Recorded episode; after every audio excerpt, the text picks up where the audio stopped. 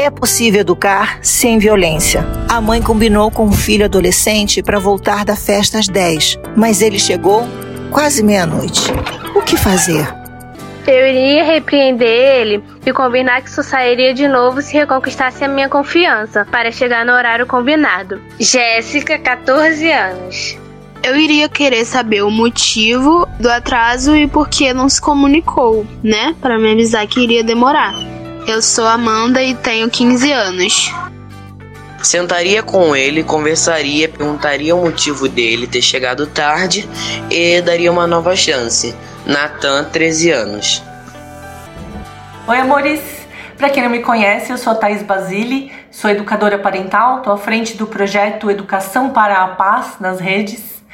É, tenho contato com milhares de pais e mães aí através das minhas redes, através dos meus cursos e palestras. Então, acho que a primeira coisa para a gente entender a partir dessa situação é que os pais, né, os cuidadores, eles sempre vão se sentir, a primeira coisa que eles vão se sentir é frustrados pessoalmente, né? Então, vão achar que aquele atraso, que aquele não cumprimento dos combinados, né, do combinado em si, ele é pessoal, né? Então, o adolescente, meu filho, não me ouviu, ele não me respeitou, ele não me ouviu, né?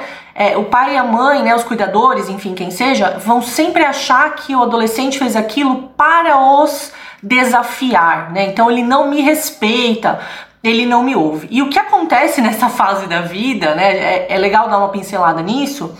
Na parte social é que aquela criança, né, que era uma criança que depois virou um pré-adolescente, tá meio que saindo da casca, né? Então tá descobrindo coisas novas.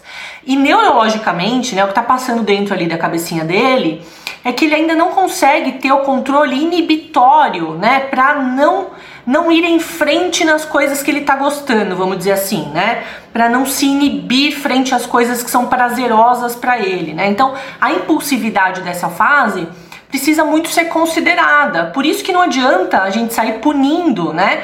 Porque a punição, ela não vai consertar isso, né? Não vai fazer o adolescente se desenvolver mais rápido. Uh, e também tem uma, uma, tem várias, na verdade, vários malefícios, mas um dos grandes malefícios de punir numa situação dessa é que vai afastar ainda mais esse adolescente dos seus cuidadores. E se afastando, ele vai cumprir menos ainda os combinados, tá? Então, sempre o que a gente sugere fazer é pensar em soluções para as próximas vezes. Então, assim, vai ter que explicar o que aconteceu, né? A gente vai primeiro entender que não foi pessoal, lidar com a nossa raiva, com a nossa frustração, porque se a gente não consegue fazer isso, a gente não modela neles, né? Como eles podem lidar com a frustração deles se a gente ainda não aprendeu a lidar com a nossa. Então, vamos lidar com a nossa frustração, entender que não é pessoal, perguntar o que aconteceu e pedir, junto com esse adolescente, pedir para esse adolescente soluções para as próximas vezes. Então, sentar com essa pessoa e falar assim: bom, eu preciso para tua segurança, né? Eu quero, eu tô me abrindo aqui pro adolescente. Olha, eu te amo, eu quero uh, cuidar de você. Eu quero que você fique o mais seguro possível. Eu acho que meia-noite é, é, um horário inseguro, que seja, né? Explicar as razões, as razões verdadeiras, né? Então, o primeiro ponto é isso escutar, né, uh, a partir de um lugar de escuta ativa, o que aconteceu, estava muito legal, não estava muito legal, sem diminuir a experiência desse adolescente, e a partir daí partir para soluções. Ah, então da próxima vez você quer que eu te mande uh, um, uma mensagem de texto bem na hora que é para você vir? Você acha que é legal um amigo que está vindo embora te avisar? Você acha que é legal eu dar uma buzinada na porta de não sei quem? Né? Soluções ao invés de punições. Esse é o meu, esse é o meu, a minha resolução aqui para essa situação, tá bom? Um beijo para vocês.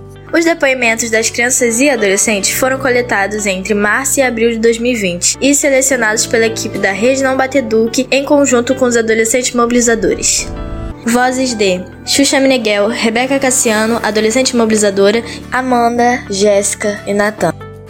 Agradecimentos a Xuxa Meneghel, a Thaís Basile do Educação para a Paz, ao Tiago Queiroz do Paizinho Vírgula, a Elisama Santos, a nova geração de pais, as crianças e adolescentes participantes e suas famílias e a Escola de Gente. Siga nossas redes sociais, é só digitar Não Bata Eduque, tudo minúsculo e juntinho, no Instagram, no Facebook e no YouTube. Acesse também o nosso site nãobateduque.org.br, também minúsculo e juntinho. Realização Rede Não Bata Eduque, Fundação Angélica Goulart e 26 de junho, Dia Nacional pela Educação Sem Violência. Apoio Governo da Suécia e Save the Children. Essa campanha segue os Objetivos de Desenvolvimento Sustentável, números 4, Educação de Qualidade, 5, Igualdade de Gênero e 16, Paz, Justiça e Instituições Eficazes.